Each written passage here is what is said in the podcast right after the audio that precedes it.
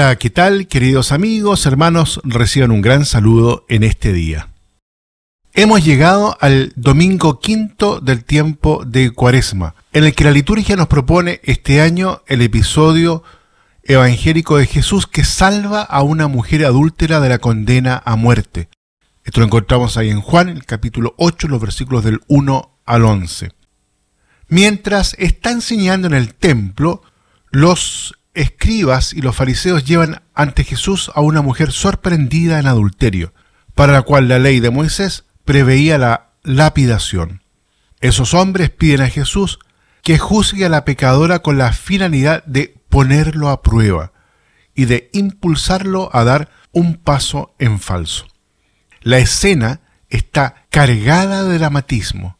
De las palabras de Jesús depende la vida de esa persona, pero también depende su propia vida. De hecho, los acusadores hipócritas fingen confiarle el juicio, mientras que en realidad es precisamente a él a quien quieren acusar y juzgar. Jesús, en cambio, está lleno de gracia y de verdad.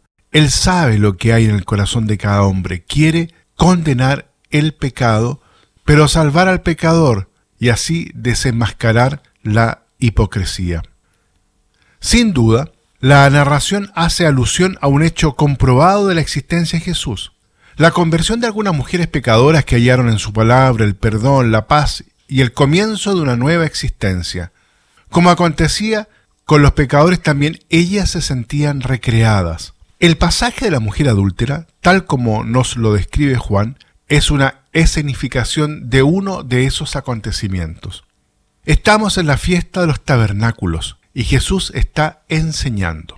Los escribas y los fariseos le traen a una mujer sorprendida en adulterio y le piden su opinión, mientras que le recuerdan que, según la ley de Moisés, debe ser apedreada el texto condenaba a muerte tanto a varones como a mujeres. Del amante, sin embargo, nada se dice aquí.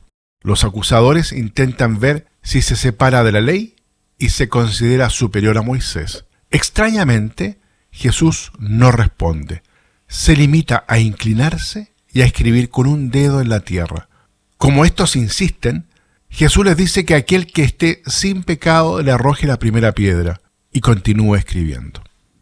Como puede suponerse, este gesto ha recibido a lo largo de la historia de las interpretaciones de la Biblia numerosas lecturas, sin que hasta el momento se haya dado una solución que deje a todos contentos. Comienza a iluminarse. Si al igual que la ley de Moisés fue escrita por el dedo de Dios en la piedra, ahora Jesús escribe la suya también con su dedo en la tierra. La ley antigua es fija, grabada en la piedra, con imposibilidad de ser borrada. La de Jesús tiene la posibilidad de rehacerse. No olvidemos que nos encontramos ante una mujer acusada de pecado, a la que se le invita a no pecar más. La ley de Jesús está hecha para el hombre terreno, frágil. Jesús agachado sobre la tierra y la mujer en pie muestra claramente el estilo de la nueva alianza. Es decir, Dios no viene a condenar, sino a levantar, a dignificar. Él se abaja para que el hombre sea ensalzado. Pensemos en este contexto, por ejemplo, el lavado de los pies. Los acusadores de la mujer se fueron marchando uno a uno, comenzando por los más viejos, dice el texto.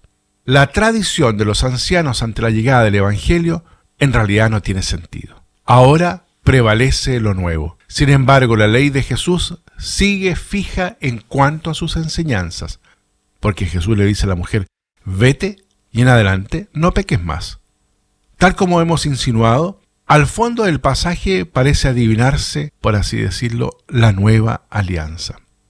Para grandes estudiosos de la Biblia, esta mujer es figura de Israel. En la tradición profética el adulterio es la metáfora por excelencia de la infidelidad del pueblo. La ausencia del amante y del marido es también justificada. El amante en realidad son los Baales, aquellos dioses extranjeros que ni siquiera merecen ser nombrados, y el marido, el esposo único, es Dios, el invisible. Cuando Cristo se cruza en la vida de una persona, sacude su conciencia y lee en su corazón, como sucede por ejemplo con la samaritana, a la que dice todo cuanto ha hecho. Sobre todo suscita el arrepentimiento y el amor, como en el caso de Saqueo, que da la mitad de sus bienes a los pobres y devuelve cuatro veces más de lo que había él robado. Así acontece también a la pecadora arrepentida, a la que se le perdonan los pecados porque ha amado mucho, y a la adúltera, a la que no juzga, sino que invita a llevar una nueva vida alejada del pecado. El encuentro con Jesús es como una regeneración, da origen a la nueva criatura, capaz de un verdadero culto que consiste en adorar al Padre en espíritu y en verdad. En la línea de lo que la liturgia nos propuso el domingo pasado, la página evangélica de hoy nos ayuda a comprender que sólo el amor de Dios puede cambiar desde dentro la existencia del hombre y en consecuencia de toda la sociedad, porque sólo su amor infinito lo libera del pecado, que es la raíz de todo mal.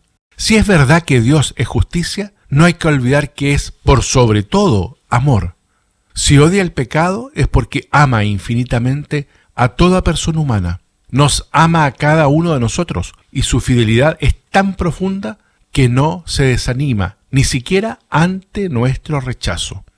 Hoy en particular, Jesús nos invita a la conversión interior, nos explica por qué perdona y nos enseña a hacer que el perdón recibido y dado a los hermanos sea el pan nuestro de cada día.